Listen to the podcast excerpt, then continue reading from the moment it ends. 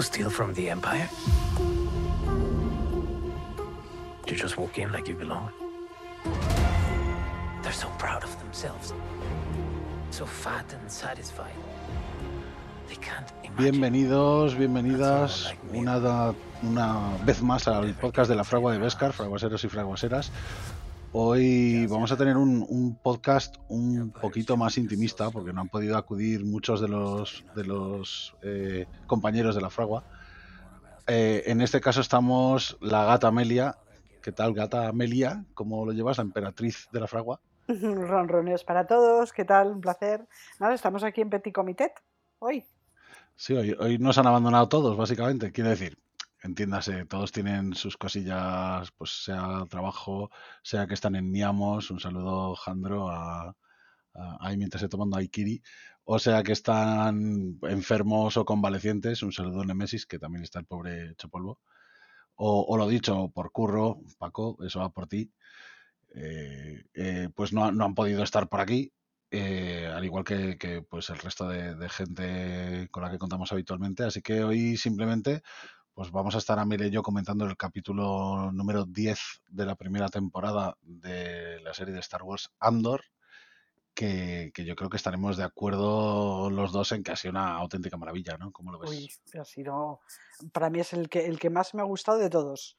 Yo estoy feliz encantada con, con esta serie. Yo ya lo dije desde el primer día, que a mí, bueno, soy una enamorada de las novelas y de las películas de espionaje y, y que se compliquen las tramas y que se eh, ricen mucho y esta me lo está dando todo. Entonces, entre eso y me lo mezcla con Star Wars, con lo cual ya para mí es la felicidad absoluta. Yo estoy encantada y este capítulo concretamente me parece de 10.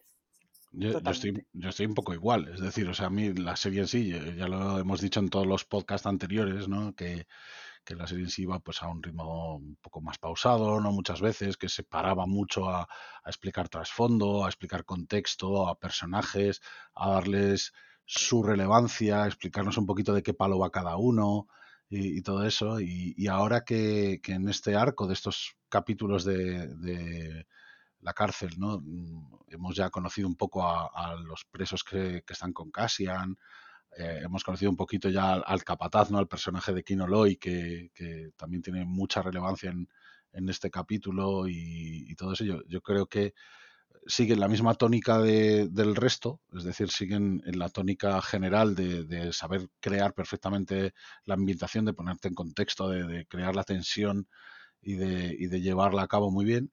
Y aparte de- en este caso, como, como, en- como, como cada vez que, que ha terminado cada arco, yo creo, cada vez que termina uno te, te deja con los, los sentimientos a flor de piel, ¿no? Un poco. Es que es, es- es que es lo bueno que está teniendo esta serie, que es que te, te dejan en un nivel de tensión que no lo baja en ningún momento. O sea, y de hecho va creciendo. Hemos ido en el primer arco una tensión de a ver cómo sale Cassian de allí, el segundo arco, eh, eh, todo el, el- el ataque ahí a, a- a esta estación espacial, imperial, eh, ahora esto, el, el escape de la prisión, es que es maravilloso. Encima hace homenajes a películas y a, y a- y a cosas que estamos hartos de, de ver en cine y series y de las que y de las que estamos empapados y con lo cual disfrutamos el doble yo por lo menos disfruto el doble Sí, sí, sí. Justo, además, son, son cosas que, que tenemos un poco asumidas, ¿no? También lo comentábamos en otros podcasts, ¿no? Que, que son cosas que, que nosotros tenemos como interiorizadas, porque ya hemos visto muchas historias de este tipo, ¿no? Porque a lo mejor ya, ya las conocemos, pero es que está tan bien llevado, tan bien contado, ¿no? es que tiene un guion tan bueno Es es que, que es está que es brutal. oh, yo estoy alucinada mira lo decía se decía mucho eh, hace meses de que esta iba a ser la gran tapada. Madre de Dios se han quedado to- cortos todos. Sí, sí, además todos, madre y, mía. y yo me incluyo, yo, yo era de los que decía, es que Andor va a ser una seriaza, porque ya verás, porque un thriller de espionaje, no sé yo daba mucho la turra por eso, con eso en, en Twitter también alguna vez. Bueno, en Twitter menos, pero, en- pero en los podcasts cuando hablábamos de, de las series y de lo que iba por- de lo que estaba por venir y todo eso, siempre lo dijimos. O sea, esta, esta serie seguro que tiene eh, un montón de, de cosas trepidantes y tal. A lo mejor no ha sido tal y como la imaginábamos, yo creo, no no ¿no? Eh, Pero, Pero- pero, sí que, pero sí que ha cumplido y con creces, además. Y con, es que además, eh, yo la sorpresa que me lleva con esa serie es que se han atrevido a hacer una serie súper adulta, porque esto no es para niños ni de broma, pero en absoluto. Esto es una serie adulta totalmente. Es un poco, eh, lo leía esta mañana a alguien en, en Twitter, eh, hace un poco, está un poco dedicada a la gente de que, que en el año 77, eh, el que, los que amamos la trilogía original, los que tenemos la edad porque hemos mamado en la trilogía original, pues es que además yo los lo, lo- lo leía esta mañana en- por Twitter, eh, que es un poco, es una serie que está muy dedicada a, mm, es, es tan adulta que está como dedicada a la gente que hemos, que hemos mamado la trilogía original, eh, los del año 77 y los que tenemos ya cierta edad y que nos hicimos fans de Star Wars eh, con la trilogía original. Entonces, eh, de repente, ya no es una historia para niños de 7 años ni de 15 años, sino para adultos que ya conocen todo el background que tenemos detrás de Star Wars. Y luego encima con lo de One, que al- a, mucha gente de nuestra generación también nos encanta esa película por eso, porque es un punto más adulta de lo que era la historia original, de la, de la historia clásica, con lo cual esto ya es la vuelta de tuerca total a hacer una serie totalmente adulta para, para personas, o sea, seria.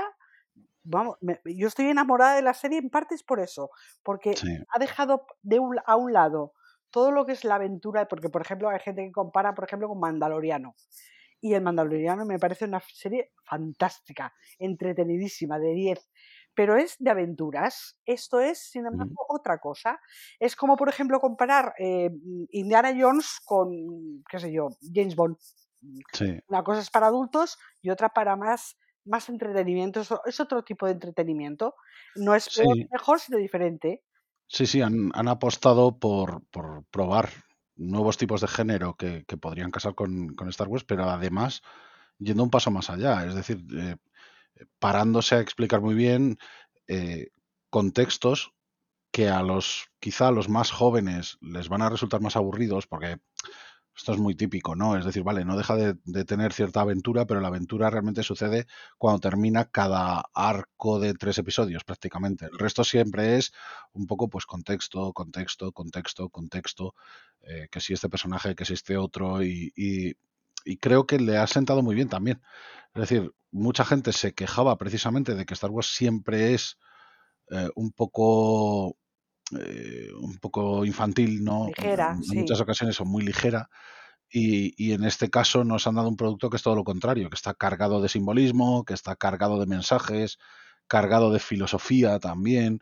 No deja de ser algo que, que está presente en, en Star Wars en- desde siempre, ¿no? Pues la filosofía, el- la política, todo este, todo este tema, la ideología, el, el cómo unas personas se transforman en función de, de sus actos, este tipo de cosas, ¿no? To- todos esos mensajes no dejan de ser eh, muy claros y, muy, y, y estar muy dentro de, de lo que es la saga en sí, pero este producto en concreto en sí se centra muchísimo más en estos aspectos y se centra menos en el aspecto aventurero, en el aspecto de, de quizá de la moraleja, ¿no? Sí, sí, sí. Sí, las porque an- antes, eh, todos estos mensajes antes eran un poco metalenguaje. Sí, Es decir, te justo. centrabas mucho más en la aventura, en los palitos de luz y esas cosas, y, y- y- pero tenías detrás el metalenguaje de todo lo que había de política, de filosofía, de valores, eh, los valores humanos y demás, y aquí, sin embargo, te lo pone eh, como primer plano. Entonces, a mí, yo estoy enamorada por eso. eh, Lo, lo comentamos, lo comentamos en el podcast anterior también, que, que decíamos, eh, y Jando estaba de acuerdo también, que decíamos que, que sienta un precedente. Y yo creo que, que esto es muy bueno y, y me voy a explicar. O sea, la, la otra vez pues lo explicaba en el sentido de que pues sienta el precedente de, de- de la propia definición de precedente, ¿no? Para que sigas haciendo productos de este estilo. Pero es que a lo mejor, y esto ya es aventurar una de estas fumadas teorías, a lo mejor si esto, si ven que, que esto está funcionando bien, a pesar de que mucha gente se queja de que no tiene eh, toda la audiencia que esperaban o lo que fuera, que yo no entro en eso, Mm, pero, pero mm, yo entro en, en el tema de la crítica, ¿no? Y la crítica todo el mundo lo está poniendo muy bien, ¿no? Lo está poniendo como en plan de es, es el paso lógico que debía dar Star Wars, ¿no? Es, es algo que debían hacer para, para agrandar un poco el, el universo, y no solo el mito, sino el universo en sí de la saga y todo el rollo. Y, y a lo mejor pues lo toman como referencia para futuras series. Porque, por ejemplo, The Acolyte ha empezado el, el rodaje, ¿no? Ha empezado la producción más bien. Sí, Y, y The Acolyte es una serie que, que sabemos que va a estar ambientada en, en la época final de la Alta República, ¿no? en 100 años antes de la amenaza fantasma. Y, y sabemos que, pues, que va a haber Jedi y que va a haber, pues, pues ya la premisa básica que nos ofrecieron era que, que una Padawan se une a su antiguo maestro para descubrir un- una movida, ¿no? un sí. misterio, y que ese misterio mm, va a llevarles a, a algo muy oscuro, ¿no? Les va a llevar por un camino muy oscuro. O sea, a lo mejor si se lo toman con este mismo eh, concepto mm, que Andor, quizá pueda salir de ahí la serie más oscura de Star Wars y más adulta que hayamos visto nunca. Pues sí, pues sí. O sea, rozando, digamos, el terror o el... Sí, el terror psicológico o algo de esto, sí, sí, pues claro, es decir, si, si se la plantean ya no como, como una serie para todos los públicos, sino como una serie adulta, a lo mejor de Acolyte pega otro pelotazo que no nos esperamos. O A ver, a sea, ver, ya mm, esperemos. Pero bueno, con ganas, va- vamos a... Sí, sí. desde luego. Pero bueno, va- vamos a ir poquito a poquito despiezando un poco el, el episodio. Al principio del episodio pues vemos ahí esa camilla repulsora, ¿no? Llevando al, pobrecito Olaf, que al pobre le da un derrame cerebral, se ha quedado en el sitio. Pero esto eh, le ha pegado un revés de la hostia a un personaje de, los secundarios que, mencionábamos antes, pero que mencionábamos antes que, vemos su evolución, ¿no? Eh, le ha pegado el revés a Kinoloy y vemos que, pues eso, que Andor está intentando convencerle, ¿no? Diciéndole, pues, ¿crees que no les preocupa a los de arriba? Eh, eh, ¿Cómo llamas tú a, a- a- a- lo de que no tienen bastantes guardias y lo saben y, Tienen y- y miedo, yugo? Entonces, sí, claro, sí, claro, claro, exacto. se han cargado Kino 100 tiene... personas por miedo, precisamente. Claro, exacto, exactamente, exactamente. Entonces, aquí ya sabemos que Cassian tiene un plan. O Sí, sea, lo, lo claro. tenemos clarísimo. Es decir, además lo dice él mismo, ¿no? El plan depende de que traigan un reemplazo y de que, y, y- y que tiene que ser mañana, porque es mañana cuando, cuando lo traen y tal. Y vemos esa, un- una escena que a mí me parece súper potente en las celdas, Sí, cuando Cassian le, le- O sea, cuando todo el mundo se está preguntando qué ha pasado y, y, y Cassian le, le- prácticamente le, le exige sí, sí. a, a Kino que explique lo que ha pasado y lo explica un poco él, ¿no? Fueron a dos turnos para silenciar eh, que, que trasladaron a un preso a, a otro sitio en vez cometieron un error y, y lo trasladaron en la misma prisión a otra planta nada más. Y para tapar todo ese error, eh, se frieron a, a 100 personas, nada menos. Eh, es increíble. Es que además es muy interesante porque ya la conversación que tienen Kimo y, y, y Cassian antes de entrar en, en- las celdas, cuando está Cassian convenciendo, le dice, oye, no, no, no, es que tenemos que hacer algo ya, no podemos parar. Yo prefiero, mira, yo prefiero, ¿cómo es lo, cómo es, eh, cómo es lo que le dice? Em, Sí, prefiero morir intentando vencerles a morir dándoles lo que quieren. dándoles lo que quieren, tal cual. Es increíble. Y además, eh, algo están, estamos haciendo algo que desde luego ellos no pueden prescindir de que lo construyamos. Lo que estemos construyendo, que no sabemos para qué es, no nos dan pista de lo que es, de hecho, eh, lo están haciendo y no pueden prescindir de que lo dejemos de hacer. Y somos más baratos que los droides, o sea, ne- no necesitan. Va- Entonces más baratos y más prescindibles Hombre, también. Y, y además esto ya, esa frase, que es una frase lapidaria que luego Sí, sí, utilizará el propio Kino, esta frase además ya da pie a, a que Cassian ha cambiado. Sí, sí, sí. Porque, claro, porque al principio de la serie eh, es el propio Lucen Rael el que, Ra- Rael el que le dice algo similar, ¿no? No prefieres luchar por algo más real, Es verdad. ¿No? Y darles un buen golpe y, y- y joderles y tal. Y Cassian mm, dice, yo paso. O sea, básicamente le dice, yo miro para otro lado y me dedico a lo mío, básicamente. Cassian, pues, como decían, eh, eh, él ha cambiado de, de parecer ya y se está encargando precisamente de todo lo que está ocurriendo con... O sea, él está liderando ahora mismo, Sí, sí. básicamente. E- e- Es decir, él eh, ha tomado las riendas de la situación. Es decir, Cassian eh, lleva toda la, toda la serie mm, sujeto al devenir de las circunstancias, eh, salvo en momentos puntuales donde él lidera, o sea, Sí. donde él asume Toma. el control de, la- de las circunstancias y empieza, y empieza a ser el que, oye, hay que hacer esto, hay que hacer aquello, no sé qué. Y esto lo vemos varias veces. Lo vemos la primera vez de todas, yo creo que es cuando decide cargarse a, en, en el primer capítulo, ¿eh? al principio de todo, cuando decide cargarse voluntariamente al, al guardia de Premor. Sí, cuando le está pidiendo, por favor, vamos juntos, tada, que fue un accidente, no Justo. sé qué, y pum, sí. Justo ahí se lo carga del tirón, sin contemplaciones. Luego, los siguientes está un poco, pues eso, otra vez en el, en el devenir de las circunstancias, ¿no? Buah, pues van a investigar, buah, pues no sé qué, le voy a vender esto al fulano este, no sé qué tal. Llegan los, los de Premor, se los cargan y se escapa, vale. Le meten en lo de Aldani, que es meterlo otra vez mm, a, a unas circunstancias que él ni busca, pero lo meten otra vez ahí, pasa lo de Aldani y cuando está pasando lo de Aldani, él es el que mm, en determinados momentos dice, no, yo me ocupo de pilotar, yo me ocupo de no sé qué, no sé qué, tal. Él asume la, toda la responsabilidad y, y lidera. Sí. Y aquí pasa lo mismo. O sea, aquí llega a la cárcel y ya tarda menos, reacciona más, más rápido, yo creo, porque lo primero que hace es ponerse a mirarlo todo. Y cuando ya lo ha mirado todo, ya lo tiene todo claro y ya lo tiene todo más o menos eh, en la cabeza, entonces ya formula el plan y es él el que va a fastidiar el, el aseo, bueno, el- la tubería esta de, de agua Sí, y, y es él el que insta al resto de presos a, a todo esto. Y en esta escena que comentamos de, de las celdas, él hace lo mismo, pero hace lo mismo ya con el capataz en sí, o sea, con el jefe de, de la zona. Con el jefe de sección, exactamente. Con Claro, escogerlo, escogerlo y decirle, diles lo que ha pasado, tío, porque es que esto ya no, no tiene marcha atrás. O sea, me- entonces, a mí me, me mola mucho esto porque hace que, que el personaje de Cassian eh, evolucione a pasos agigantados cada vez que, que las circunstancias lo requieren.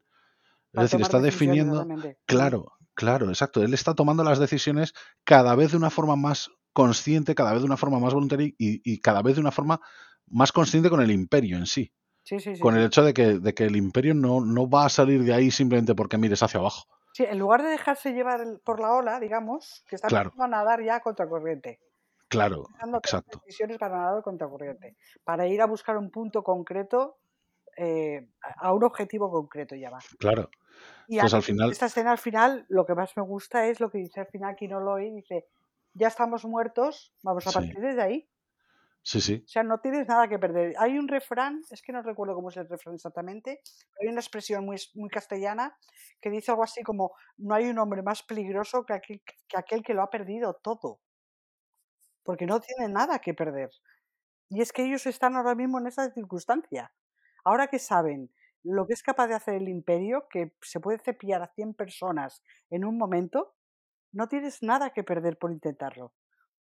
Entonces, al final, cuando se van a dormir, es lo que le dice Kinoloy, dice, bueno, ahora a la cama todo el mundo y a pensar. claro, claro, Maravilloso. claro, claro. Es, es maravilloso. Es maravilloso. Bueno, mientras, mientras sucede todo esto, pasamos también a, a una escena que a mí me parece también cojonuda, que es la escena de, de Dedra, ¿no? Dando su informe a Partagaz y todo el rollo, informando pues eso de que han tendido una trampa a, a Anto Krieger Y a Lori Jung. eh, y a su gente, exactamente. Y, y ahí vemos a otro secundario que, que- que escuchamos hablar alguna que otra vez en la mesa del Buró de Seguridad Imperial, pero que hasta ahora tampoco tenía mucha importancia, ¿no? Que lo veías ahí y decías, hostia, pues está guay, está muy bien caracterizado también como, como pues el típico imperial de, de las, de, de la trilogía original, ¿no? Con su Sí, sí. hacia un lado y, y su bigotillo, Sí, sí, sí. ¿no? Y, y que veremos más adelante, pues que, que- que realmente tiene más importancia de la que, de la Nos que da un esperar. muy interesante. Aquí le vemos nada más que dando un poco respuesta diciendo, bueno, el imperio, eh, ahora que sabemos lo que hay, tenemos que intervenir porque si no, son los otros los que van a sospechar. Aquí empieza un poco un juego que luego al final del capítulo es donde le dan ya la rúbrica a ese Claro. juego de ese juego de, de ajedrez, porque es una partida de ajedrez total entre imperio y rebeldes que a mí Sí. me encantó. O sea, esto lo hablaremos cuando lleguemos al final del capítulo, pero me parece un juego precioso Sí, de sí, espionaje, de alto espionaje. Me, me ha parecido maravilloso, sencillamente maravilloso. Y aquí nos dan la primera, aquí nos dan la primera, el primer movimiento, digamos. Aquí mueven Sí, el sí, o primer sea, yo, peón. yo cuando, cuando vi quién salía del ascensor, y esto ya lo comentaremos más adelante, pero simplemente diría que, que aplaudí con las orejas. Dije, hostia, no puede ser. Y, y cuando pasó toda la escena de- del final también estaba, estaba alucinando. O sea, yo estaba alucinando. Pero bueno, la cosa es que, que, bueno, que ellos salen de sus celdas, Kino ya está convencido, ya les ha explicado la situación, todo el mundo va a sus puestos y tal y cual. y, y la cosa parece que aparentemente sigue, ¿no? Un poco com- como lo normal, ¿no? Y pasamos a Ferrix. O sea, lo siguiente es que pasamos a Ferrix, vemos ya que Ferrix está ocupado, vemos un soldado de asalto con su torreta, Sí, sí, sí, sí. ¿sabes? Que ya ponen un plano ahí directo en el que, en el que ya están los soldados de asalto ocupando el, el planeta, ¿no? Mientras parece que varios vecinos hablan sobre, sobre Marva Andor. Ujú. Llaman O al sea, médico y todo. Sí, sí, que llaman al médico, que necesita sus medicinas, que le hemos pillado escondiéndolas, que dicen que le quitan el hambre y que no sé qué.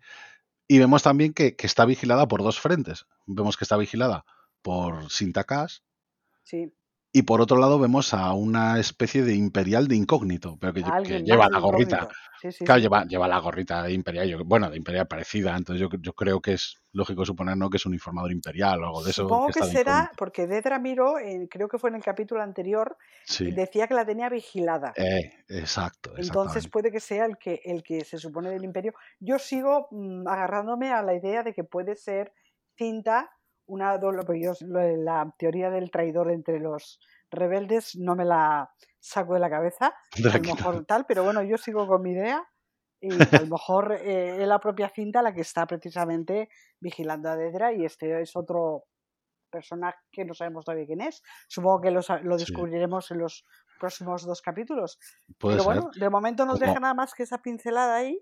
como tengas razón, Amelia, y, y Sinta sea la, la imperial infiltrada en la misión del Dani, y este tío desconocido que parece aparentemente es imperial, porque se, Sí, se queda como mirando, como sospechando, con Sí, una cara sí. así y tal, y este tío a lo mejor sea o de, de la célula de, no sé, de Sao o de, o de de Craigie este, de Craigie, An- An- Anto Craigie de Anto este, Tiger, por ejemplo. sí, o, o de algún otro, vete tú a Sí, sí, saber, ¿no? Pero co- como sea así, a ver, yo, yo entiendo por lo que nos dan a entender inicialmente que, que no es así, ¿no? Porque al fin y al cabo, pues tenemos ahí a, a Sinta que está, se supone, en una relación con Bell, y Bell tiene una conexión muy directa con, con Mon Mothma y todo el rollo, entonces habría que, habría que explicarlo muy bien, pero como eso sea cierto, vamos, Me sería un... medalla. Y, y no solo eso, yo creo que sería, si lo cuentan bien y eso es así, yo creo que sería ya el golpe maestro Vamos, de, de Tony. Gilroy y de esta sí, peña. sí.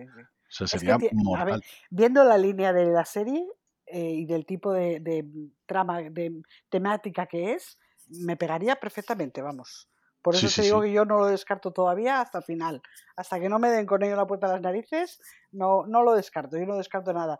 Y me- me- es curioso lo que dice, eh, eh, eh, lo que le dicen al médico, de que la madre de Andor dice que no quiere tomarse las medicinas porque le quitan el hambre que ella prefiere comer a Sí, seguir escuchando al médico. Creo sí, que lo que, di a ente- lo que me dio a entender fue que ella sabe que se está muriendo y sí. ya ni siquiera se quiere tomar las medicinas Sí, sí, a mí me debe entender lo mismo. porque ya no sabe que no le van a hacer nada más que paliarle los dolores y que no le interesa, que no la quieren anular tampoco. Creo que va por Sí, ahí un poco la cosa, ¿eh? Esa sensación de cuando te estás muriendo ya y dices, mira, ya no, no quiero saber nada ni siquiera de que me quites los dolores porque lo que quiero es estar centrada en, en lo que quiero hacer. Porque además ella está eh, obsesionada con el tema de los rebeldes, de buscar una, sal- eso para que entre los rebeldes. Para... sí. Entonces, mm, eh, ella, digamos que por sí misma ya no mira y mira nada más que por, por los demás, digamos, de alguna manera. Sí, además ya no le importa, ¿no? Sí, Quiero sí, sí. decir, ya, ya tiene asumido que ella ya va a vivir muy poco tiempo y, ya le importa poco, entonces va a hacer lo posible por, por chinchar al imperio prácticamente y ayudar a su pueblo, o al pueblo que, que los ha acogido, más bien. Eh, la- lo siguiente que vemos es un nuevo personaje. En, en Coruscant, volvemos a Coruscant, a- al domicilio, parece, de, de Mon Mothma, a quien visita Davos Kuldun, que es el, este banquero. A mí el, el aspecto me ha encantado. Sí, O sea, el aspecto de este tío me ha encantado. El comiquero aspecto del porte es que es brutal. O sea, esa, esa suerte de traje así grande, el largo, el eh, eh, pelo oh, peinadito, el aspe- O sea, yo es que me he quedado flipando con este porque he dicho, hostia, qué bien caracterizado está este tío. Además, me mola mucho la actitud que tiene. Sí, ¿no? Ese, ese diálogo que dice, eh, eh, lo bueno de la gente rica es que no tiene que, que soportar las opiniones de los demás, ¿no? sí, Un sí, rollo sí. así, o, o que no tiene por qué hacer caso a las opiniones de los demás, ¿no? Les va Pero, sobrado pues, la vida, sí. pero sí que tiene un par de frases muy memorables, yo creo. O sea, por ejemplo, lo de cuando, cuando ya entran un poco en materia. ¿no? Y cuando ya le dice, le pregunta directamente a, a Mon si, si quiere una línea de crédito un poco más eh, accesible, ¿no? Algo así le dice. Le dice que, que las nuevas normas del imperio, redactadas sin consultar con el Senado, pues que, que son un poquito engorrosas y, y- y que también son evitables, ¿no? Como en plan del tío, pues hace lo que tiene que hacer, ¿no? Es un tío, como, como indicaban un poco en el capítulo anterior, ¿no? Es un tío que, que no le importa eh, hacer cosas ilícitas, pero que además impone ciertas condiciones que, que ojito, ojito. Pues está muy guay también el principio de la conversación, ¿no? Cuando le dice, cuando dice, no, estuve aquí una vez nada más en Coruscant. Entiendo Sí, que es en Coruscant, ¿no? Estuve aquí sí. una vez y tal, y, y le pregunta, eh, eh, ¿cómo se llama? El, el- el amiguete de... Tai, Eh, Tai Colma, Tai exacto. Colma. Pues le, le pregunta, eh, ¿lo, lo ves muy cambiado? Y dice, pues no lo sé, porque no me fijé. No, como Yo en creo, que se, de- yo creo que se refiere más precisamente a la embajada. Pero bueno, se Sí, supone que puede esta es la, puede la ser. embajada de, de Chandrila, que es donde está viviendo mm, ella. Claro. Eh, eh, yo creo que se está refiriendo un poco a la, a la Sí, embajada. sí, A puede decir, ser. no, lo de la decoración, porque además ella dice que eh, le obligan a tener la decoración que tiene, que puede hacer muy pocos Ujú. cambios y demás. O sea, creo que se refería más a- al tema de la Sí, embajada. sí, puede ser. Porque es ser. chandrilano también. Y además eh, es muy curioso cómo va metiendo poco a poco lo- sus intenciones. Que empieza hablando de las tradiciones de Chandrila Claro, eh, y cómo habla y tal. Y luego para soltarle la bomba, claro, porque, es que o es, una sea, que es un él le dice que bombazo. no necesita dinero, que el dinero no le importa en ese, en ese momento, Sí, sí, sí. y, y ella le responde que le- se sentiría más cómoda pagándole por las molestias, ¿no? Por el rollo este de tener que hacer toda esta, toda esta movida. Y él lo que quiere es otra cosa muy diferente. Vamos, vamos, parece O Juego de Tronos esto. que ¿De esto, esto ya es exacto. O sea, a mí ya me pareció también que, que ríete tú de Juego de Tronos. O sea, totalmente, de o repente saca colación a la hija. O sea, le dice que él tiene un hijo de 14 años, que sí, su sí. hija tiene 13 años, que pronto será mayor de edad, que quiere que lo inviten a, a Coruscant y, y todo el rollo. Y, y él además insiste, ni usted ni yo hemos vivido en un mundo que alentase el inconformismo, le dice. Sí, sí, sí, O sí, sí. sea, el tío no tiene ningún tipo de reparo y tal. Y, y Mon, pues al principio le dice que no, que, que ni siquiera va a estudiarlo. Y él le contesta que es la primera vez que ella miente. Sí, cierto, cierto. Es que además es O increíble sea, lo, lo que, porque todo lo que tiene detrás esa conversación te está diciendo que ella se casó con Perry exactamente igual, por tradición. por tradición, Eso es. porque fue una- un, un matrimonio mm, pactado eh, en el que ni hay amor, ni hay nada. Eh, Sí, eh, sí. me pareció increíble todo el trasfondo que te da de cómo es la vida de Chandrila y todo lo que ha vivido ella. Y luego la cara que se le queda a ella de, de, Sí. de- de estar encerrada, de no saber qué hacer, que traga saliva y últimas todo, ya. de estar en las últimas, de decir, Sí, ¿qué sí. hago yo ahora? Que me están imponiendo que case a mi hija con, con, con o sea, ¿cómo es posible? O sea, vas a comprometer a tu hija en esta historia precisamente por la rebelión. Es un poco, es que eh, jugando un poco en el final del capítulo, te está mostrando dos formas de perder todo en pos de la rebelión. Es decir, todo lo que sacrificas cuando luchas por algo eh, en lo que crees realmente, eh, los que están realmente dispuestos a sacrificarlo todo, y aquí es donde Sí, te lo muestra. Y es increíble cómo lo sí, muestra. Porque lo vemos después al final con ese speech que hace eh, Luten, explicando todo lo que ha perdido él también. Y aquí Sí, vemos lo que está perdiendo Motma, o lo que puede perder. O sea, aquí la pregunta es, ¿Motma está dispuesta a perder a su hija por la rebelión? sí, sí. Es que O es, sea, es, es es que es es que es muy durísimo, ¿eh? fuerte. Es que es muy fuerte. O sea, exacto, es muy duro. Es decir, es, es ponerla ya en la situación final. Es decir, es, es hacerle ver a Mon que acuda a quien acuda, no hay nadie dispuesto a, a, a ayudarla altruistamente, que todo el mundo quiere algo. Y, y no solo que quiere algo, sino que además quiere algo a costa de que ella sacrifique su integridad. exactamente.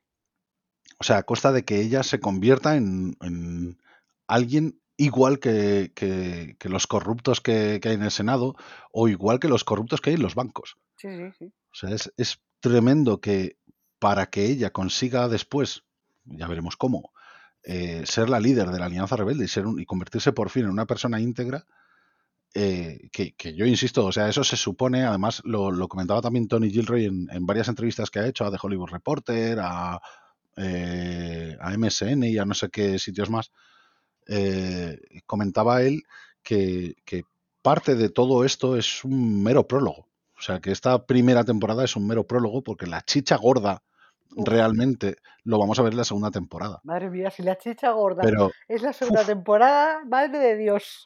Es que es que es, es que tiene los cojones. Es que tiene cojones, hablando mal en plata.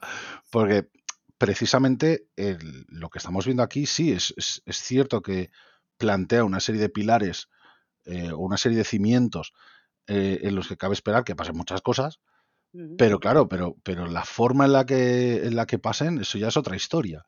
O sea, todo, todo el desarrollo de, de lo que cabe esperar a ver, madre mía, porque aquí siguen tomándose mucho tiempo, pero en la segunda temporada ya han dicho que va a ser mucho más rápida por los saltos temporales y, y todo el rollo. Y, y joder, o sea, aquí lo que se está fraguando aquí, Madre ni el, ni el más puro. No, O no, sea, es increíble, no, no, no, no. O sea, toda esa conversación que tiene ahí en, en Coruscant es que es eh, brutal todo el trasfondo que tiene detrás y lo que decíamos al principio del podcast, eh, la seriedad con la que te lo cuentan, lo adulto que es eh, toda la trama sí, y te está mostrando un lado de la rebelión y de la sí, guerra, porque realmente es una es justo lo, lo- lo- de antes de la guerra, todos los sí. movimientos, es súper adulto, o sea, es una historia eh, complicadísima Y eh, cruda, y muy cruda, muy dura, es muy muy duro. Yo lo a mí, cuando suelta el bombazo de lo de quiero que- que- que traer a mi hijo y tal, tu hija y tal, no, no, solo quiero que los presenten, que se conozcan y tal. Pero, Sí, tío, sí, o sea, ¿me lo estás diciendo en serio? O sea, sí, yo que soy madre, ¿te puedes imaginar el vuelco que me dio en el corazón cuando lo vi? Yo No, supongo no que me lo todos que somos padres, Pero si, si yo no que lo que me soy, me- me- bueno, terrible, vamos. yo no lo soy y estaba alucinando. Estaba diciendo, hostia, pero ¿en serio están planteando este tipo de movidas en Star Wars?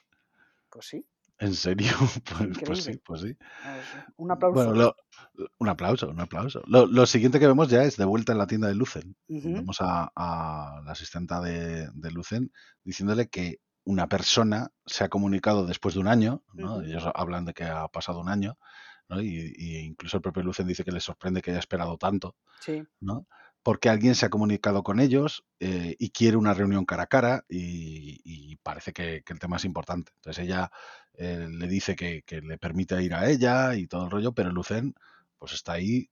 eh, yo creo que un poco siguen en esa línea, ¿no? En su papel. O sea, los dos, además. Y aquí Lucen, ojo, a mí la impresión que me daba ella inicialmente es que mangoneaba como quería a Lucen, pero aquí no. O sea, aquí ya me ha quedado claro que el jefe de la operación es Lucen, Yo creo que son, eh, yo más bien que el jefe, el- que sea el jefe, yo juraría que es una, un- una sociedad al 50%. Ya No desde el primer momento tuve la sensación, porque hay momentos en los que parece que manda él, pero hay momentos en los que parece que manda ella. Entonces yo creo que es un poco una sociedad al Sí, 50%, eh, que digamos que eh, algunas decisiones dependen más de uno que de otro, dependiendo de qué es, tipo es de decisión posible. Yo, sea. ¿eh? yo creo que la, la- la sociedad en sí es más bien para, para mm, meterse caña unos a otros en el sentido de, oye, no pierdas de vista el objetivo. Sí, no, está Porque claro. a- aquí se invierten un poco los papeles, es decir, aquí es ella la que está muy preocupada Sí. y es él el que, el que la, un poco la tranquiliza, ¿no? Incluso le, le llega a decir, a ti te da mala espina todo. sí, es ¿no? verdad. Como un poco en plan tú estás paranoica eh, solamente porque ahora se nos haya comunicado este, este hombre, ¿no? Y él se lo toma como con, más tranquilidad, cuando la, la vez anterior era al revés, o sea, era él el que estaba acojonado por lo de Aldani, porque no sabía si, si ese factor eh, un poco, iba a decir aleatorio, ¿no? Pero a lo mejor imprevisible de Cassian, de haber pillado a Cassian, iba a funcionar, pero aquí el tío ya vu- vuelve a estar muy a tope, vuelve a estar centrado y vuelve a estar Pero muy seguro creo, de sí mismo. yo creo que es porque sabe con quién es, con quién va a contactar. Quiero decir, al final sí, del ser. capítulo, cuando vemos qué tipo de relación tiene con este imperial, Sí, eh, nos damos cuenta de que es que lo tiene mm, totalmente bajo su yugo, lo tiene totalmente dominado, lo tiene amenazado de alguna manera, porque cuando le habla de la, la hija que acaba de tener y demás, o sea que No, como sabe con quién va a hablar, eh, digamos que él sabe que hombre, tiene ahí las de ganar. es que realmente la amenaza va implícita, yo creo, pero bueno, ya, ya entraremos, ya Sí, entraremos un poco en eso, cuando, cuando toque, ya, ya Sí. entraremos en eso. Pero bueno, aquí Lo- ya nos dejan el, el detallito de mm, ha contactado alguien con ellos. claro, lo, lo dejan caer ya, Exactamente. lo dejan así caer.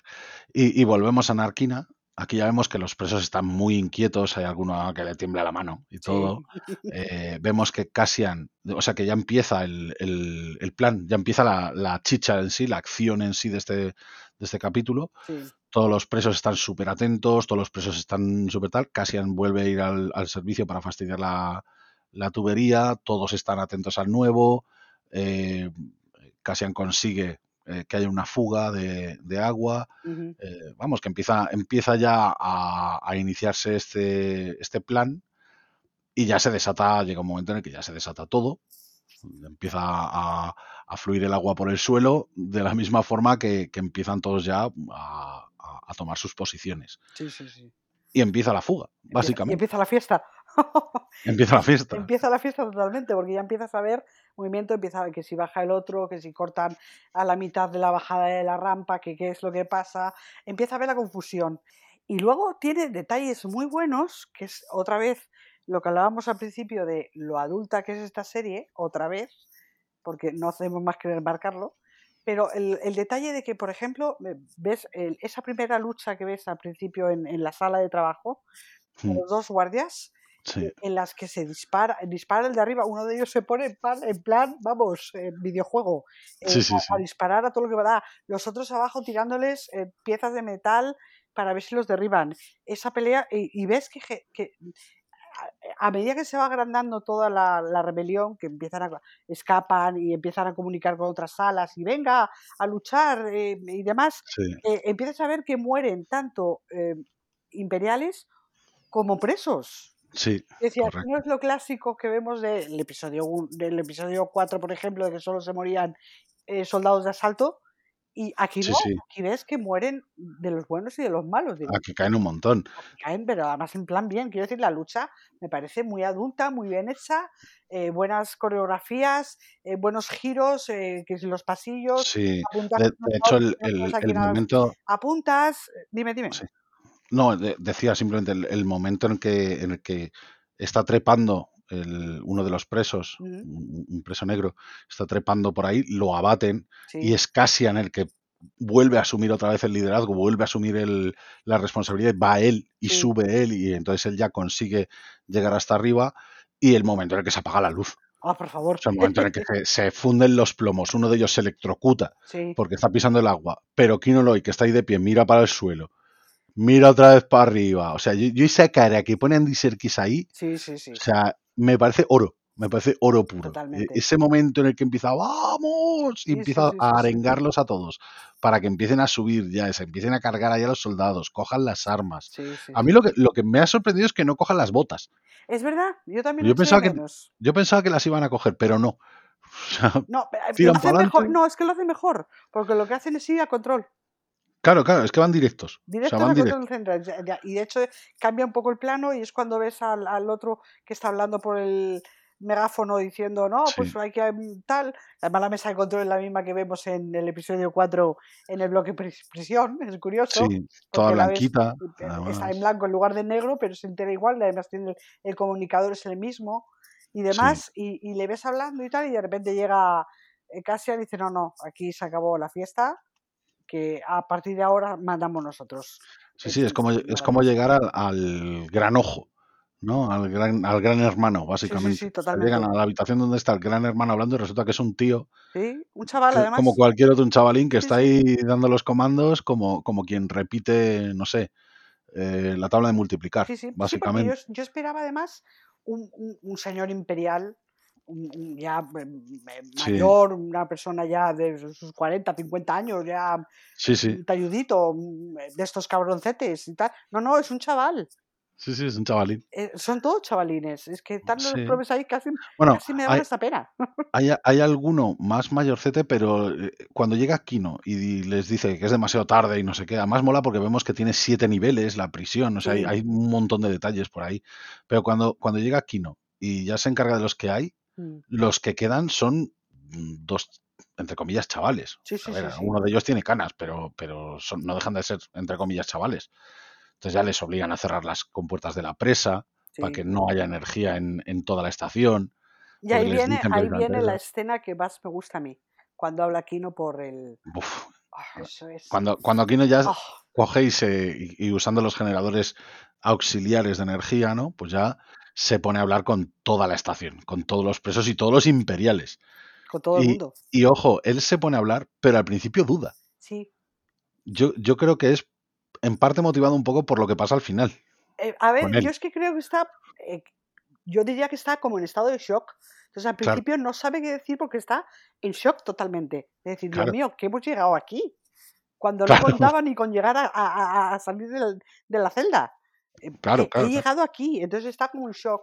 Y tiene que ser. Andor el que le ah, diga, pero, pero háblales, pero dile lo que tienen que Diles que hacer. hay que hacer. Pero, pero, Claro, de hecho, tengo escrito todo lo que dice por el megáfono. pues adelante. Yo, Dice- yo te dejo porque me parece, o sea, todo eso me parece metalenguaje tan fantástico Maravilloso. que va dirigido además ya no a los presos, sino a todo el mundo en general, a la gente sí, que, sí, que sí. está viendo la serie y todo, que es que es fantástico. Así que dale, dale caña. Sí, sí, sí. Mira, dice él.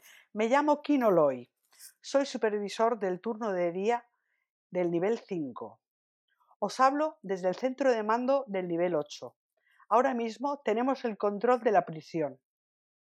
El tiempo que aguantemos, lo lejos que lleguemos, cuántos logremos salir, todo depende ahora de nosotros. Hemos desactivado todos los suelos de la prisión.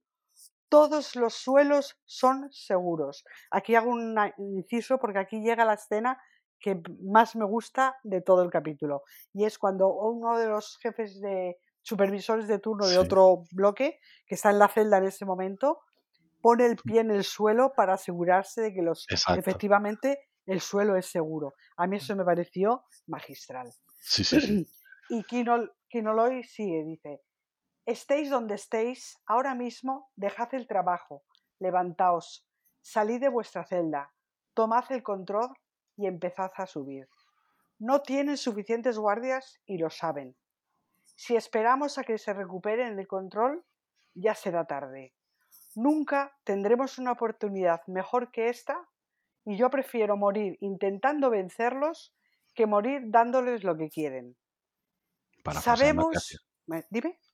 Parafraseando a Cassian. Exactamente, parafraseando a Cassian. Sabemos que frieron a 100 hombres en el nivel 2. Sabemos que van decidiendo nuestras condenas sobre la marcha. Sabemos que fuera de aquí nadie sabe lo que pasa. Y ahora sabemos que cuando dicen que van a soltarnos, nos trasladan a otra prisión para morir allí. Y esto acaba hoy. Tenemos una salida. Ahora mismo el edificio es nuestro, así que corred, trepad y matad. Ayudaos unos a otros. Si alguien está confuso o se siente perdido, haced que espabile y siga avanzando hasta que dejemos atrás este sitio. Nosotros somos 5.000. Si luchamos con la mitad de ahínco que poníamos trabajando, no tardaremos en volver a casa. Una salida, una salida.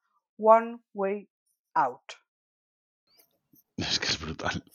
Maravilloso. Es que, es que todo- toda la arenga es brutal. Maravilloso. Además de eso, es los brutal. planos que tiene de... mm, eh, como es, eh, los planos que tienes de, de- de los grupos, eh, pues Sí. eh, como avanzando, decididos ya, dispuestos ya a todo. Y lo que decía aquí no al principio, dice, yo parto de la base de que estoy muerto, así que trabajo desde ahí. Sí, sí. Y lo- los soldados increíble. imperiales todos acurrucados en una sala, escondidos, es verdad. escondidos de miedo. por detrás. Es- era un poco eh, al revés, o sea, quiero decir, digo, ahora mismo es justo al revés de lo que se ha visto hasta ahora, de la gente escondida en sus casas, cada vez que pasa el imperio, eh, que tienes que refugiarte, que no sepan que estás detrás de esa puerta, pues ahora vemos justo desde el otro lado.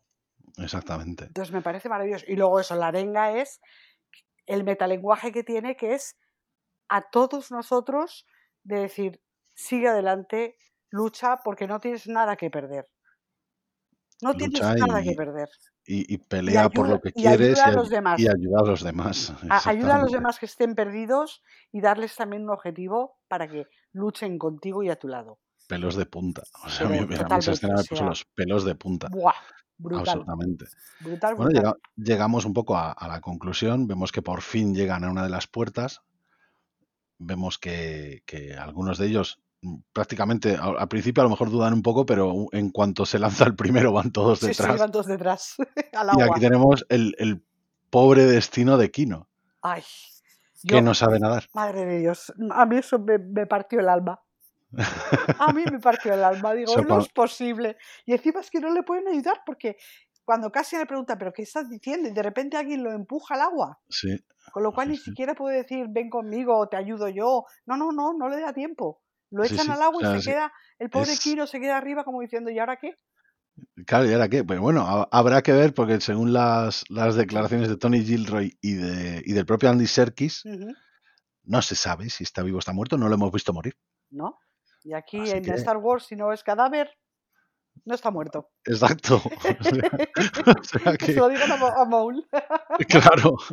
Aquí tenemos también el, el plano maravilloso de Oh, la prisión vista desde arriba, maravilloso, con todas las puertas de prisioneros abiertas y, y los prisioneros saliendo como, como, mm, no sé, como, como, como si fuera un spray, ¿no? De, de, de gente. Como si estuviera desangrando. Es que, fíjate, Sí, eh, lo pensé por la mañana, eh, mm, porque por un momento pensé, digo, ¿será el, el símbolo del imperio? Porque como es un pentágono, sí, sí, pero lo no, no, es, es, un, es, un, es un heptágono, es, eh, tiene siete, siete lados.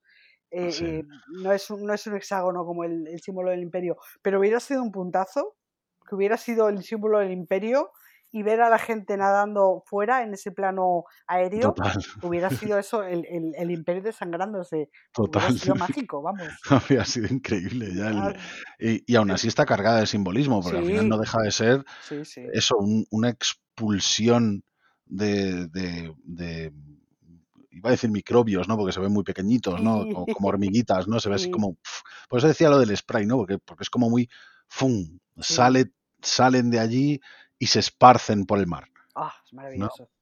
Eh, y a partir de aquí, pues ya pasamos a la recta final del, del capítulo, en Ah, donde vemos que unos ascensores bajan desde los niveles superiores de, desde los rascacielos de Coruscant, bajan a los niveles inferiores y vemos a un personaje al que, al que comentábamos inicialmente, ¿no? El, el- el personaje, eh, ahora mismo no, no me acuerdo del nombre. Lonnie Jung, Lonnie, Eh, exacto, Lonnie Jung. exacto, Lonnie Jung. Eh, o sea, eh, yo este personaje, insisto, o sea, no, no daba un duro por él, o sea, asumía que era el típico chupatintas imperial que aparecía en el, en el BSI, Sí. y de repente te lo cascan aquí. Oh, Y te lo cascan yendo a los niveles inferiores de Coruscant. Y en cuanto vi salir al fulano de ahí, dije, ¿qué está pasando? ¿Qué está pasando? ¿A dónde va este? Pues el tío baja por el ascensor, luego se mete, va, va por ahí por unos callejones súper turbios, donde Entre vemos un montón de aliens sí, vemos ahí unos cuantos aliens, que no se ven nunca en Andor, que la gente lo echa mucho de menos, pues aquí tenéis aliens. ahí los tenemos por fin. Eh, entonces, coge otro ascensor, se va a otro nivel y mientras está en ese ascensor se pone un comunicador en la oreja y se comunica con Lucen. Sí, a mí esto ya, a mí esto ya me voló la cabeza. O sea, Sí. yo, yo con esto ya estaba diciendo, hostia, va a resultar que el cabronazo es un infiltrado para Lucen. Toma ya. Toma ya. Sí, pues además no es rebelde realmente. Eh, No, no, tiene, no, es, tiene toda no, la no pinta de ser un pobre Es más un civil, ¿no? chupatintas del imperio al que tienen cogido por los huevos, hablando castellanamente. Sí, sí. De alguna manera Luther lo tiene cogido por los huevos y está trabajando sí. para él porque no tiene más remedio. Y además es que le cuenta, cuando está en el ascensor, le cuenta, oye, y le dice lo de que está de Dramiro detrás de todo, que ya saben Sí. lo de lo de Spellhouse, que van, que han detenido al, al piloto y le han son sacado toda la información. Sí, que eh, van a a tenderle una trampa a Anto Krieger. exactamente, todo, Y, todo, todo. y, pero, pero ojo, o sea, la- ya, ya el principio de la conversación mola mucho. Es decir, Lucen no deja nada al azar.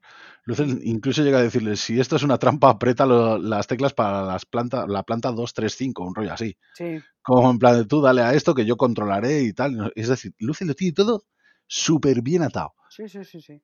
E incluso Lucen le, le da las felicidades antes de nada, enhorabuena, le dice por haber sido papá. Ajá. O sea, que, que Lucen, y, y él le responde además, le, le- le dice que le parece injusto que Lucen sepa todo de él y que él no sepa nada de Lucen. O sea, es que le da una, una profundidad extra a Lucen en ese aspecto, ¿no? Es un tío que lo tiene todo controladísimo. Y sin embargo, nadie sabe realmente quién es o, o- o- o nadie sabe realmente nada sobre él. Exactamente. Es que es el juego, el juego al que yo me refería al principio del podcast, de este juego de espionaje, el juego de ajedrez entre imperio y, y- Ujú. y rebelión, a los niveles a los que está llegando en esta serie.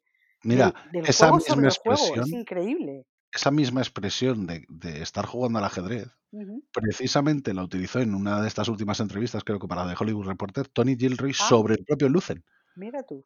O sea, dijo que él está jugando al ajedrez y, no, y en este caso no le importa eh, perder una torre para salvar la reina. Claro.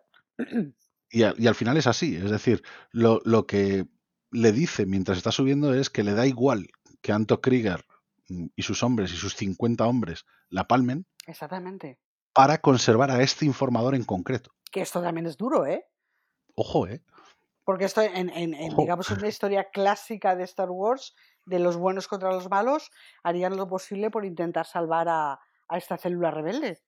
Claro, Y sin embargo, no, aquí van a dejar que se sacrifiquen y que los pille el imperio precisamente por algo más grande claro, todavía. pa- para que crean que tienen el control. O sea, Exactamente. es que es muy harto lo, lo que hace Lucen. O sea, es clásico, obviamente es clásico de, la, de los thrillers de espionaje, Sí, ¿no? sí, Este sí, juego de, de una mente maestra que está ahí moviendo los hilos y que tal. Pero es que está tan bien hecho. Luego, claro, luego tenemos a Stellan Skarsgård ahí. Buah, mm, Que claro, que ya cuando llegan a, al- a la planta donde están los dos, en esa pasarela. Que es una pasarela también muy, muy casi onírica, ¿no? Sí, es, sí, es- sí. es algo que parece como salido de una especie de pesadilla, ¿no? Y ves ahí a, a- a ese personaje eh, embozado en una capa oscura, ¿no? Y, y todo eso. Y, y al otro que no sale siquiera del ascensor. No, no, no llega a salir, de hecho. Es cierto. Sí, porque yo, yo pensé que se reunirían, pues a lo mejor a la mitad del puente o algo así, pero es Luz en el que se acerca a la puerta del ascensor y el, y el otro se queda todo el rato dentro y todo el rato a, a merced de lo que, de lo que le dice. Y luego Pues- el juego de imágenes, que es Lucen está siempre a oscuras, en la oscuridad, Sí, y es el otro el que está en, el- en la parte ilu- iluminada. sí, sí. Me parece mentira, pero ta- también te indica, te da un metalenguaje de a ver quién es, quién es el que Pero es- está en, en Pero es el muy directo, correcto. además. Es Sí, muy sí, sí. directo, porque, porque el propio Lucen llega un momento en el que dice, estás atrapado. Totalmente. ¿Sabes? O sea, no, no me complace decirlo, pero no vas a dejarlo. No, no, no. Y él, y él le contesta que si no le importa nada y no sé qué. eh, que- sacrificas. Que, sacrificas. También lo he escrito. Y aquí ya llega. Aquí, ya Aquí llega- también lo escribí porque me Aquí ya encantó. llega el momento. Es que, qué Es que además me gustó mucho porque personalmente me toca, mm, eh, me toca algo personal. Eh, Claro. es- eh, el speech que hace Luten me Sí. toca en parte en algo personal. De una lucha concreta, yo tengo mis propias luchas internas, entonces eh, me, me llegó a conectar mucho con esa parte de mí, que soy activista, eh, pues me tocó mucho con la parte mía activista, de Sí, lo que eres capaz de sacrificar por conseguir un bien mayor. Entonces, Claro. por ejemplo, lo, lo escribí también lo de Luten porque me gustó muchísimo. Es más cortito, es un poquito más corto que el de. No mucho, ¿eh? pero es un poquito más corto que el de. adelante. No, mira, dice. Porque le pregunta el otro, bueno, ¿tú qué has sacrificado? Dice, ¿qué, qué he sacrificado? Dice, vamos a ver, he sacrificado calma, amistades, familia, amor. He renunciado a toda posibilidad de calma interior. Mi mente se ha vuelto sombría. Comparto mis sueños con fantasmas. Me despierto a diario con una ecuación que formulé hace 15 años y que tiene un único resultado. Estoy condenado por lo que hago. Mi furia, mi ego, mi negativa a ceder, mis ansias de luchar, me han colocado en una posición sin escapatoria. Soñaba con ser un salvador, luchar contra la injusticia sin reparar en el precio. Pero cuando miré hacia abajo, ya no había suelo bajo mis pies. ¿Que cuál es mi sacrificio? Estoy condenado a vencer a mi enemigo con sus mismas herramientas. Renuncié a mi, a mi decencia por el futuro de los demás. renuncié a mi vida por un amanecer que jamás veré. Y el ego que inició esta lucha jamás tendrá ni recibirá reconocimiento ni el consuelo de la gratitud. ¿Qué sacrifico yo? Todo. A mí me pareció brutal. Es que es, es que es acojonante. Es Y, y- todo lo que pierdes y con el aplomo con el que lo. Sí, sí, tal cual. O sea, el- eh, eh, nos queda claro que, que Lucen ha renunciado absolutamente a todo, ya no solo a, a- a sus lazos personales, que es lo que le va a tocar hacer a Mon. quizá. Exactamente, es que nos está dando la pista, me lo has quitado, nos está dando la pista lo que puede que tenga que acabar haciendo Mon Mothma. Claro. O sea, O sea, porque nos están dando la pista. Primero nos presentan a Mon Mothma con esta diatriba de mm, a su hija y demás con este mafioso y de y repente te y tratando de mantenerse íntegra. exactamente y te encuentras el final del capítulo con Luther que ya lo ha perdido todo. Él ya no está en esa diatriba porque él ya lo perdió todo. Ya pasó por esa diatriba y ya lo perdió todo. Y es durísimo. Es pensar, eh, nos están mostrando una cara de la rebelión terriblemente dura, tremen- terriblemente cruda de lo que es en realidad una rebelión. O sea, no es nada romántico, no es nada bonito, no es nada de héroes y villanos, es mucho más complicado y es mucho más duro que todo eso. Y esta serie nos lo está enseñando. Entonces yo, vamos, mis dieces, porque con este capítulo ya se han consagrado. No sé cómo terminará la serie, pero ya yo ya estoy entregada, Sin duda, sin duda. O sea, a ver, nos, nos quedan dos capítulos. Aquí vemos ya por fin la escena final. Vemos a, a Cassian y a Melchi juntos, huyendo juntos, han llegado a tierra, por fin han, han pisado de nuevo la arena. Ya no están en, en la prisión, ya son hombres libres y, y ya se encuentran huyendo, pero por lo menos ya están fuera de esa situación y habrá que ver pues cómo continúa la cosa. A ver, porque además es que en el plano se ve de fondo como un foco pues de algún droide que está buscando Sí, sí, se eh, ven un par un par en de... los, en los Sí. laterales que están como dando vueltas y por último se los ve a ellos huyendo hacia las tres lunas, Que se ven ahí un- en un plano precioso además, a mí me parece un plano cojonudo, huyendo hacia, hacia el horizonte y, y aquí nos lo dejan. Aquí nos lo, aquí nos lo dejan para los dos últimos capítulos de esta temporada, para la season finale, A ver qué pasa. que, que yo no sé lo que va a pasar. Aquí me han dejado totalmente en- eh, un poco desconcertado. Quiero decir, puedo asumir pues que, que Mon Mothma eh, a lo mejor reaccione por fin o se plantee reaccionar o lo que sea, pero y puedo asumir pues que Lucen Rael pues acabará encontrando a Cassian o, algo así, pero es que no sabemos lo que pasa y aún nos faltan cosas que hemos visto en los trailers. Exactamente, falta algún, to- todavía algún detalle más de los trailers. No queda mucho, pero algún claro todavía queda que no, que no hemos visto. Eh, a ver qué es lo que pasa, porque bueno, a Cassian ahora mismo lo busca el Imperio y la Rebelión. Ambos para matarlo.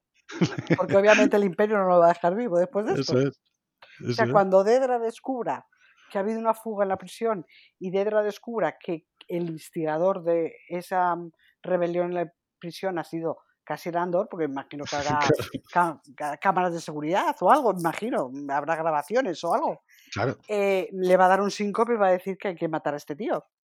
Y sí, eh, la rebelión ya sabemos que está buscándolo para matarlo.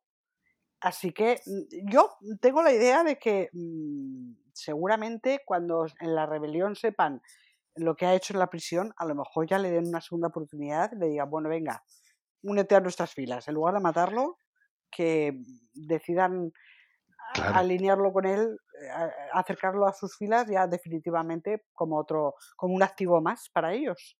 Claro, la, la cuestión es que todavía faltan cosas, como decía, por ejemplo, la rebelión en Ferrix, que hemos visto en los trailers, ¿no? Esa, bueno, rebelión, la, la sí, insurrección que, que aparecía ahí en Ferrix, por ejemplo. Nos falta ver también que, que posiblemente sea motivada quizá por Marva.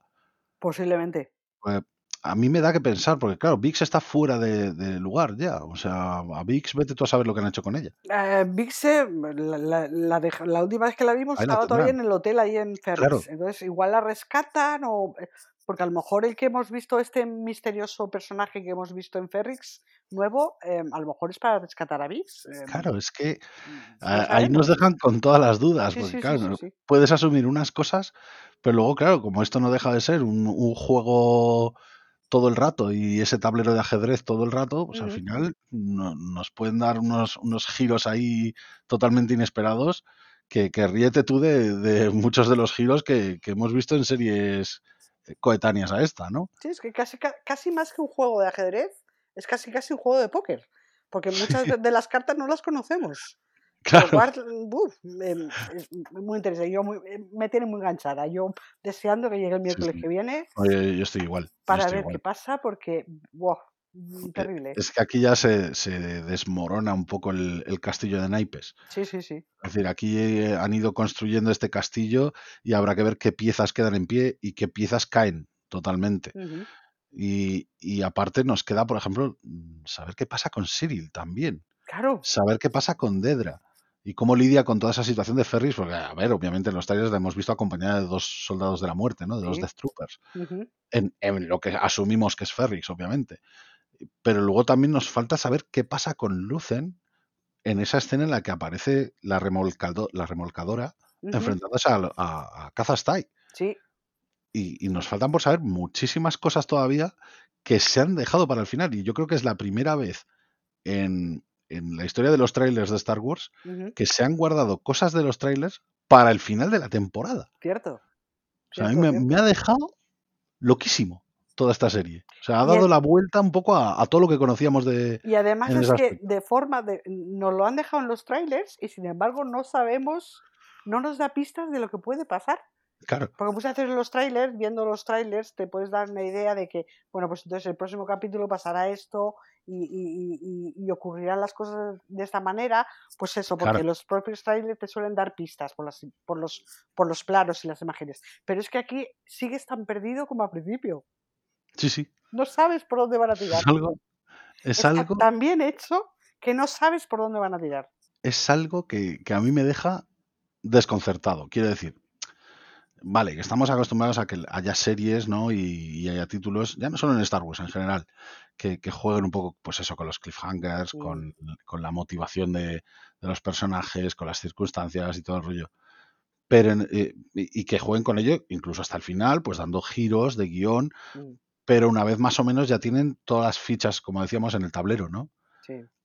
Aquí las fichas las han puesto en el tablero, les han dado un golpe. Unas han caído, otras no, Ujú, y algunas se han quedado boca abajo y no sabes qué va a pasar con ellas. Exactamente. Entonces, aquí ya entramos en la ceguera total de, de- de lo que va a pasar. Y, y es que mm, todavía nos dicen que lo mejor está por venir. Madre mía. O sea Y eso, que si dices tú que mm, dicen que la segunda temporada va a ser todavía mejor todavía, pues no sé, es que ya no, yo no sé qué esperar ya de la segunda temporada, mejor no lo sé. esta, es que no Me- lo sé. mejor no lo sé, pero que los acontecimientos van a precipitar unos de otros. Bromeaba cuando le hacía la entrevista a Tony Gilroy eh, y, y le preguntaron tácitamente, ¿no? explícitamente, ¿no? Le preguntaron, oye, ¿qué están construyendo en la prisión los, los ujú. presos de Narquina 5? Y decía, están construyendo la segunda temporada. Eso está bien. Entonces, Qué buena respuesta, le decía un poco de coña, pero es que el tío está claro que lo tiene todo tan, tan pensado y tan atado Mira, si estuviera que Alejandro aquí, no lo diría. Es que el guion está sí, tan bien sí, trabajado, sí, sí, es que es así, sumamente bien trabajado, que lo tienen todo tan enlazado que no van a saltos de decir, bueno, y ahora vamos a hacer que pase estas cosas. Y ahora sí, vamos que, que vaya sobre la marcha. No, no, no, esto lo tienen completamente cerrado. Yo juraría que toda la segunda temporada ya la tienen cerrada también a nivel de guion sí, sí, y que puede haber cambios a la hora de rodar de cuatro cosas contadas por sí, aquello sí. de las necesidades del, del momento a la hora de grabar y demás. Yo no sé cómo funcionan estas cosas, pero me imagino que será algo de esto. Y, y- pero lo tienen tan sumamente cerrado que obviamente la historia es redonda y está bien hecha por eso, porque está completamente cerrada. Es como una novela. Yo desde el primer capítulo lo dije, esto es como leer una novela de espionaje, una buena novela de espionaje que se toma su tiempo para explicarte tramas, para explicarte personajes, para explicarte eh, todo lo que ocurre eh, sin prisas, pero sin pausas. Y eso, Y, de pa- capítulos de transición, no, capítulos de construcción. Y y además, maravillosos.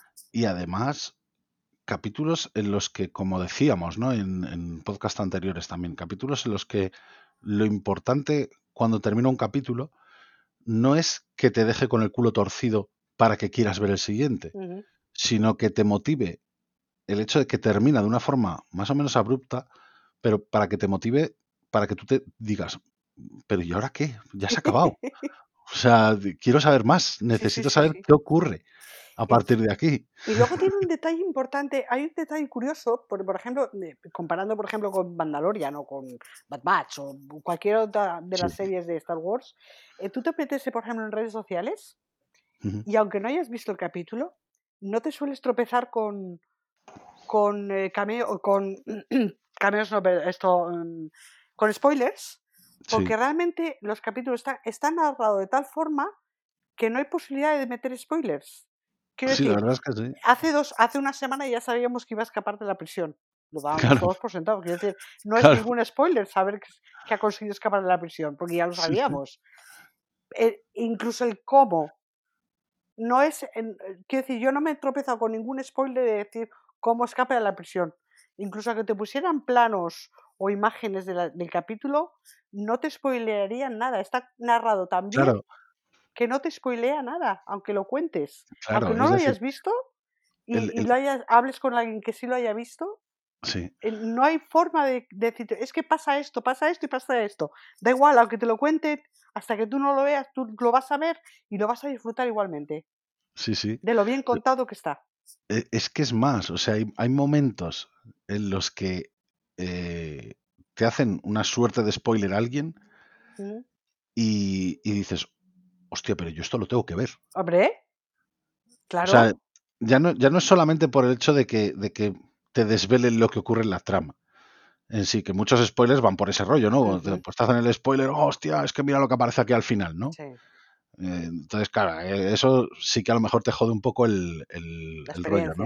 La experiencia. Pero aquí, eh, cosas que yo he visto no son cosas que te jodan la experiencia, sino que al revés, lo que hacen es que, que te lleven a decir, hostia puta, yo esto lo tengo que ver. Sí, sí, sí, sí. Es como cuando liberan cada, cada eh, spot previo al capítulo siguiente, ¿no? Que te ponen escenas del capítulo que son absolutos spoilers, Sí, pero que los ves y dices, hostia, yo tengo que ver esto, sí, tengo sí, que ver qué es lo que están haciendo aquí. totalmente. Por eso digo que, que incluso en eso, el- la narrativa en sí de la serie es brillante. O sea, para mí es absolutamente brillante. Luego te puede parecer más lenta, te puede parecer más aburrida, eso es lógico, porque hay, hay momentos que son mucho más lentos, hay momentos que, que se hacen a lo mejor un poco más pesados. Mm, Pero aún así, ¿cómo resuelven los arcos que han ido proponiendo en cada trío de episodios o en cada episodio y medio o en cada tal? La forma en que lo resuelven son, están tan bien hechos, están tan bien construidos y te lo expresan de una forma tan bonita y tan buena que yo creo que merece la pena totalmente eh, que te dejen así, que te dejen seco cuando acaba un episodio, ¿no? Que te dejen seco en el sentido de, hostia, eh, pero ya está.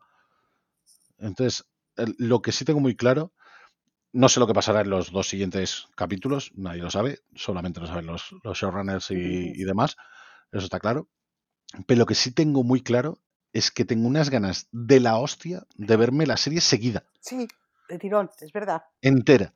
Y yo estoy segura de que esta serie con el tiempo va a ganar, porque además es que tuvo la mala suerte o la, o la mala fortuna de coincidir con dos series que salían en HBO y, y en Prime Y en Amazon, Video sí. y tal, em, que coincidía que, que eran también muy, muy, muy, bueno, tenían mucho, mucho, mucho, eh, causaban mucho ruido.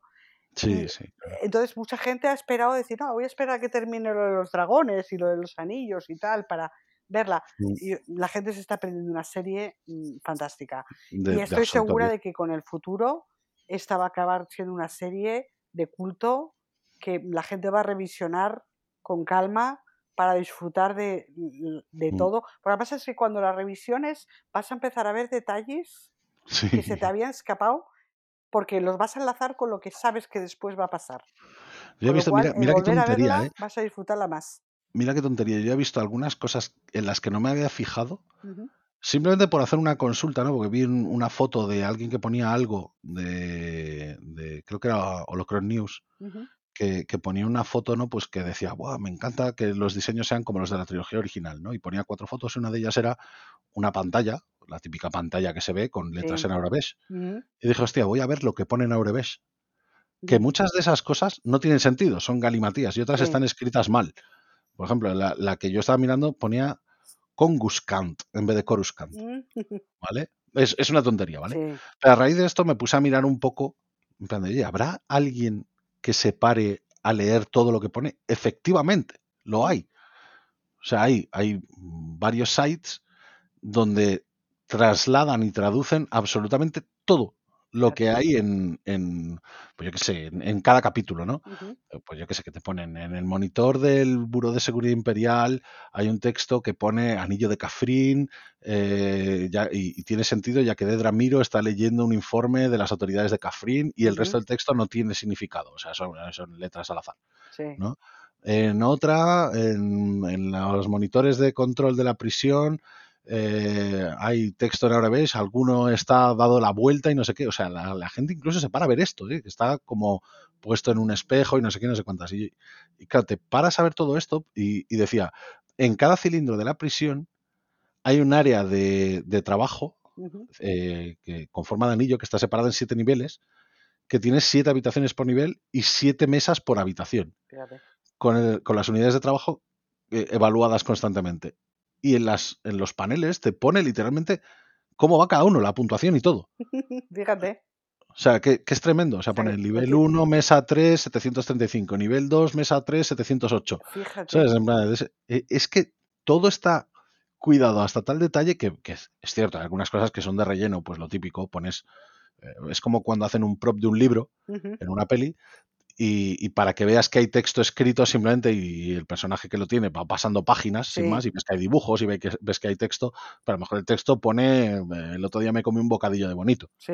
o sea, no pone nada realmente o, o simplemente pone palabras Sí. sin más, pues esto pasa aquí también, pero luego hay muchas otras cosas que no, hay muchas otras cosas donde, donde todo está eh, milimetrado, que obviamente será cosa también del, del story group y todo el rollo, pero que todo está milimetrado, todo está pensado eh, eh, hasta, hasta el mínimo detalle, aún teniendo a lo mejor, pues eso, algún error o alguna, o alguna movida que haya que considerar, pues como por ejemplo me comentaban a mí en Twitter el tema de las fechas de, de, de las condenas, ¿no? Que, ponen en los, Sí, en los cartelitos, sí. eh, en las celdas, pues que ahí habían patinado un poco porque en vez de usar el, el lore, tiraban de, los años normales de la Tierra, Mm, ¿no? Bueno, Entonces, pues aparte de, de cosas de esas, mm, que son totalmente despreciables como errores, o sea, son, son cosas ínfimas a mi parecer, todo lo demás está calculado al milímetro, está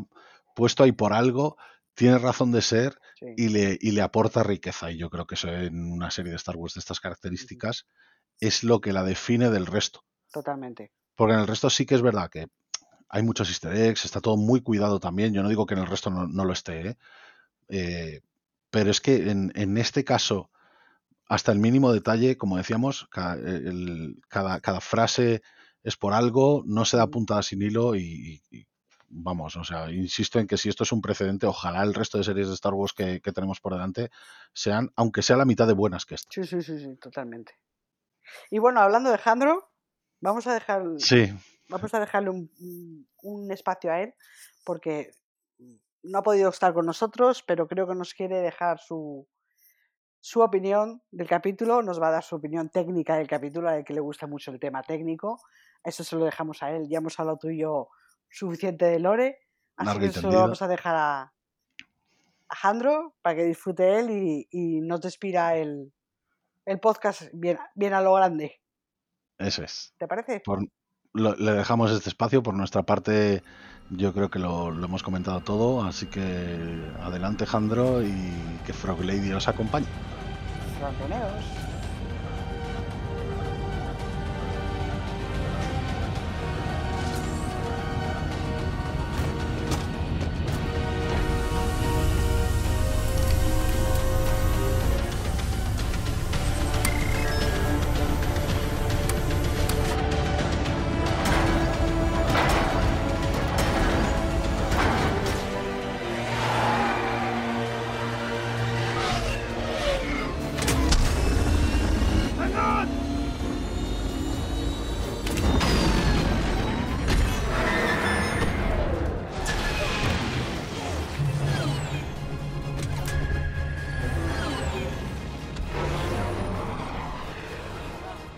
Buenas, fraguaseros y fraguaseras. Eh, soy Handor. Eh, perdonad que no he estado en, en el podcast, estoy en Niamos eh, de vacaciones, así que bueno, si escuchas algún ruido ando por aquí en Niamos, espero que no me cojan las tropas imperiales. Eh, a mí el episodio, bueno, me ha parecido una auténtica maravilla. Es que además mm, he pensado mucho con qué decir en este audio porque la verdad es que es prácticamente perfecto en relación a, a, toda la saga, o sea, a toda la saga de Star Wars, en relación cinematográficamente, con otras series, en comparación con otras series o películas, también me parece una maravilla. Y, y, yo creo, o sea, ya he dicho por ahí en Twitter y tal, creo que mm, aparte de las magníficas actuaciones de Andy Serkis o, o Stellan Skarsgård, que bueno, que ya, ya se ha dicho que son una pasada y lo son, y lo secundo totalmente, yo quiero mm, lanzar una a favor totalmente de, del guionista que es eh, Bo Willimon y, y de la dirección de Toby Haynes. Creo que ahí es donde nos han, nos han tocado totalmente el alma, quiero decir para mí, y esto sí que es personal, otra gente no estará bien, eh, me importa mucho más cómo se hace el episodio o la película, en este caso el episodio o la serie, mm, que lo que cuentan en sí. Porque lo que cuentan en sí, al final ya lo viste cien mil veces, es muy raro que te encuentres una historia que, no sea previsible ya conozcas, ¿no? Pero cómo se hacen las cosas, eso sí que pueden cambiar con todo, ¿no? Yo siempre pongo el mismo ejemplo de, de no es lo mismo una película que te la dirige Tim Burton que te la dirige Quentin Tarantino, aunque cuenten exactamente lo mismo. Pues aquí lo aplico totalmente, lo aplico totalmente porque, porque cómo está hecha esta serie es una auténtica maravilla a nivel de guion, de fotografía, destacar también la maravillosa banda sonora que tiene toda la serie, pero que destaca mucho más en este episodio, en sus momentos dramáticos, ¿no? con el discurso de, de Kinoloy, del personaje Andy Serkis tenemos esa conversación con Mon Mothma que tampoco hay que olvidarla, aunque quede un poco relegada con los acontecimientos posteriores del episodio. Y tenemos todo ese escape, ¿no? Que son unos, creo que son 15, 17 minutos de escape, ¿no? Al final del, episodio, que son una, barbaridad de, a nivel de montaje. Vale, para la gente que, igual le pareció aburrido los primeros episodios o, que la serie es muy lenta en general o tal, no se llega hasta, hasta este punto, hasta este episodio, sin haber tenido los otros. Eso es, eh, hay que dejarlo claro. Yo, vamos, yo mantengo esa posición porque si tú haces este episodio de repente, en el primero, el segundo episodio y tal, los sentimientos, los feelings, eh, la emoción, el montaje no es el mismo. Eh, se llegó aquí hasta, ese punto haciendo, haciendo las cosas bien en anteriores, en anteriores episodios. Entonces, eh, creo que estamos ante sí, como dice todo el mundo o la mayoría de gente, ante la mejor serie de Star Wars, la más adulta, la vemos mucho, muchas veces. Y bueno, sí, para mí la mejor y para mucha otra gente también. A mí me ha encantado todo, desde el guion, insisto, yo creo que el guion de Bob Willimon es, de lo mejor porque destaca, donde más destaca, ¿no? que es lo que también dice todo el mundo, es ese, ese monólogo, ¿no? ese discurso que, ofrece el personaje de Stellan Skarsgård, Lucen Rael, al final con ese giro de guion ¿no? que hay al final, con ese, eh, ese doble agente imperial y de la rebelión, que es también un giro de guion que nadie se vio venir, nunca nadie se vio venir. Insisto, yo creo que, aquí tiramos de guion, guion y luego tiramos de, de técnica, de técnica, de un buen montaje, etcétera. Y, y, ya no estoy hablando de, de otras series que, que, fallaron en lo técnico, ¿no? porque esta serie es muy buena y no, y no es porque sea el CGI muy bueno o porque no sé porque la técnica sea una dirección ahí de la leche no no simplemente eh, la serie eh, se ha construido a base de guion de guiones pues adultos a guiones construidos guiones muy planificados que nos han llegado a este punto. Cuando iba a decir tienes paciencia yo he disfrutado todos los episodios pero es que esto se construye poco a poco hasta este esta explosión no ya veremos incluso quedando otros dos episodios así que veremos si todavía sube más que yo yo creo que sí incluso pero, pero ha sido un, una auténtica pasada. A mí yo tuve la, piel de gallina totalmente y, la, y creedme que yo la tengo muy pocas veces. O sea, no me impresionan, o sea, suelo ver mucha película, mucho cine y no me impresionan cualquier cosa y aquí me, puso la piel de gallina ese, ese discurso de, de, del personaje de, de, Andy Serkis, de Kinoloy, y, y, el montaje posterior, ¿no? de cómo escapan todos de la, de la cárcel. Yo quiero destacar sobre todo eso, porque vamos a ver, tú si le cuentas a alguien qué pasa en este episodio, se lo destripas, nada, escapan de la prisión. Es que en sí es una cosa previsible, tú ya sabes que Cassian va a escapar de la prisión y, ya sabes por anteriores episodios que va a haber un mutín y que escapan. O sea, básicamente lo que es el argumento es una birria es verdad, el argumento es lo previsible, lo, lo que ya conoce todo el mundo, lo normal. El argumento es lo que es, no es nada. Está, lo que hay detrás es el guion, que siempre lo digo, siempre digo lo mismo, lo dije en otros podcasts y directos. Eh, no hay que, distinguir, hay que distinguir entre guion y argumento. El argumento es lo que es, porque los argumentos nunca llegan a ser demasiado originales, porque las historias son las, siempre las mismas al final, dentro de Star Wars y fuera. Pero el guion es otra cosa, lo que es construir personajes desde poco, hacerlos con un buen reparto, con, y luego ya la parte técnica, una buena fotografía, una buena banda sonora, eh, etcétera, ¿no? Pues aquí, aquí lo tenemos todo.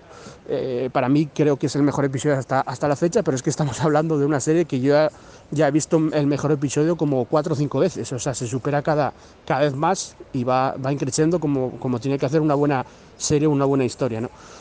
Entonces me, ha encantado eh, todo, ¿no? Desde el, pues sí, lo más destacable es esos 15-17 minutos de montaje de, de, Andor y, la prisión de Narquina 5 el escape, la banda sonora ahí me parece apabullante, me parece una, auténtica pasada, o sea, eh, no es la típica banda sonora de Star Wars, pero sabe cuándo sonar y cómo sonar, es totalmente magnífica, a mí me encanta, la fotografía lo mismo, tiene un diseño de producción eh, brutal, o sea, brutal a todos los niveles, y luego pues ese giro de guion que hablábamos antes, ¿no?, de Lucen Riley y Loni, Loni Jung, que es el, oficial imperial que trabaja para la rebelión, nadie se lo veía venir, aunque aquí en la Faragua, hay que decir la verdad, ya dijimos varias veces que, que al ser una historia de espionaje seguro que va a haber un doble agente en algún punto, ya conocido, ¿no? Y en este caso ha sido este personaje.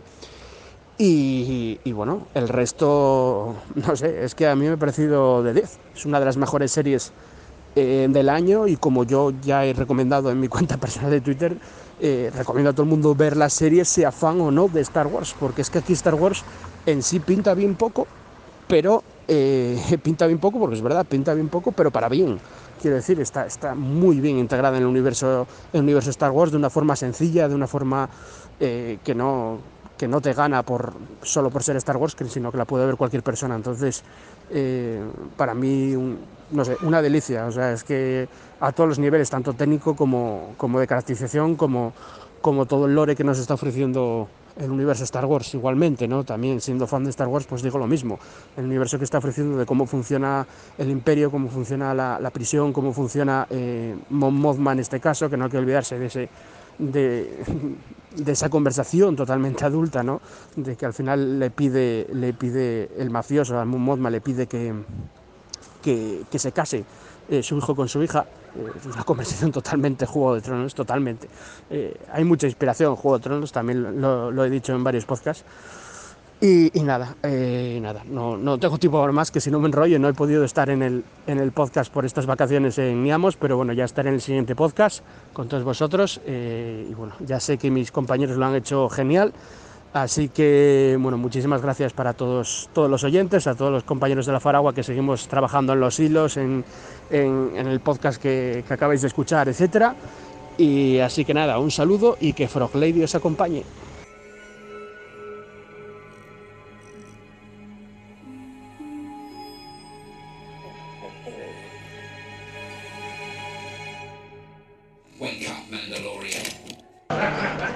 Andor es la puta hostia. Un saludo.